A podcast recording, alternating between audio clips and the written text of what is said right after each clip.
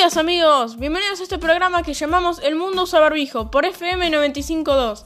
Soy Santiago Ruggeri y vamos a estar compartiendo este programa hasta la una de la tarde. Espero que todos estén en sus casas cumpliendo el aislamiento, así terminamos con esto cuanto antes. Hoy vamos a tener entrevistas, un poco de música y concursos.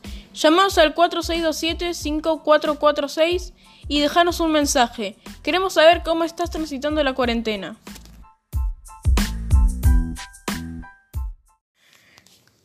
Te recordamos que en la puerta de la radio seguimos juntando alimentos no perecederos para ayudar al comedor Hogar de Belén. Sabemos que es mucha la gente que está pasando una situación difícil, que no puede salir a trabajar y está yendo al comedor. Todas las donaciones son bienvenidas. Voy a presentar a Florencia Dionisi. Es bióloga y quiere hablar sobre el tema de los animales que están ocupando las calles mientras el hombre está en cuarentena. Buenos días, Florencia. Buenos días, Santiago. ¿Cómo estás? Bien, Florencia, contanos, ¿cuáles son los animales que están apareciendo en las calles por el aislamiento? Bueno, pudimos ver un puma en Chile, jabalíes en Barcelona, también apareció un zorro en San Francisco, pavos reales en Madrid, hubo monos en Tailandia, recién veía un video del pueblito de mis abuelos en Italia y había un pato caminando por la avenida con todos los patitos en fila, perfectamente alineados atrás de él. Esto hubiera sido impensado en otro momento, está claro. Estos animales van perdiendo su hábitat en la medida en que se van urbanizando las calles y los espacios donde habitan se van achicando. Cuando desaparece el ruido, el tráfico y la actividad del hombre, el animal gana terreno. ¿Qué información nos puede dar sobre el animal que apareció en India que se creía extinto? Ese animal es una civeta de Malabar, que había sido visto por última vez en 1987. Y sí, se creía que se había extinguido. Ese ejemplar en particular está enfermo, por eso caminaba mal, así como que rengueaba y salió de día cuando el animal, eh, cuando en realidad la civeta es un animal nocturno. Seguramente salió a buscar comida. ¿Puede ser que haya más animales de su especie? Sí, eso nos da mucha esperanza, ojalá. Ojalá veamos más civetas y otros animales que se creían extintos. Muy interesante.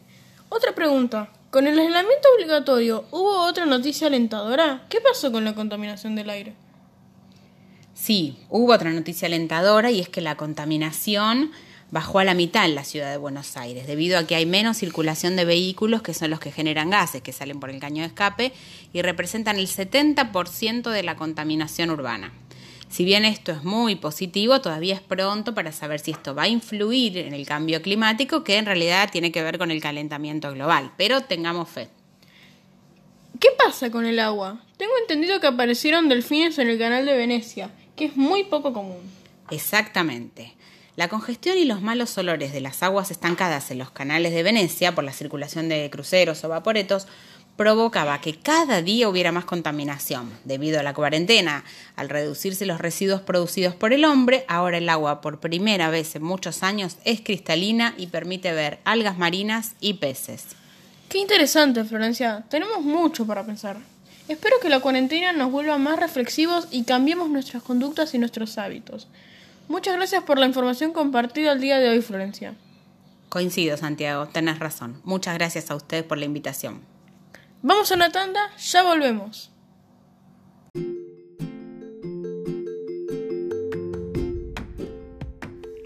Artículos de limpieza El Cacique, donde puedes comprar lavandina, alcohol en gel, alcohol líquido, guantes, tapabocas y todo lo que necesitas para protegerte del virus. Llama ya al 445-80738 y te lo llevamos a tu casa. El primer envío es gratis.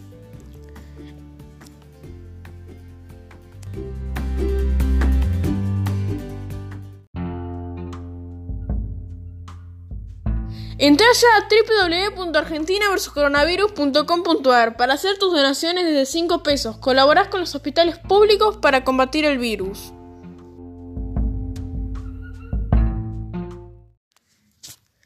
Vamos a hacer un concurso. Tenemos un llamado. Buenos días, ¿quién habla? Hola, soy Candela, ¿De dónde sos, Candela? de Ituzaingó. ¿Tenés ganas de ganarte un premio? Sí. Vamos a jugar.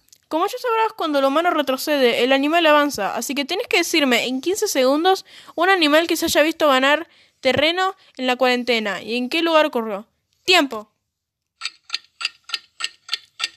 10 segundos. Pavos reales en Madrid. Correcto. Te ganaste medio litro de alcohol en gel y para que te quedes en casa te lo vamos a enviar. Saludos, Candela.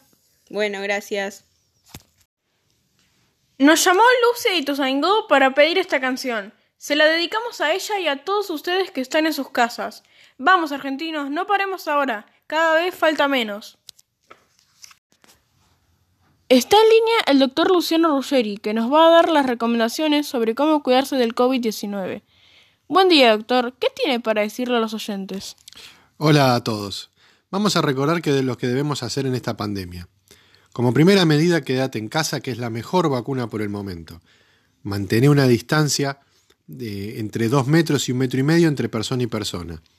Lavate frecuentemente las manos con agua y jabón, o con alcohol en gel, o con alcohol diluido al 70-30. Para toser, siempre o estornudar, cubrite con el codo, nunca con la mano. Gracias, doctor. ¿Cuáles son los síntomas que nos tienen que hacer sospechar? Si tenés fiebre, asociada a tos seca, cansancio o algunos síntomas menos frecuentes, como son los dolores, las molestias en general, la congestión nasal, la abundante secreción nasal, el dolor de garganta o la diarrea. Ante cualquiera de estos síntomas, llama al 148 en la provincia de Buenos Aires o al 107 en la ciudad de Buenos Aires. No vayas a la guardia, llama a la emergencia. Gracias, doctor. Mañana nos comunicaremos de nuevo para que nos cuente sobre la falta de insumos para los profesionales de la salud. No, de nada.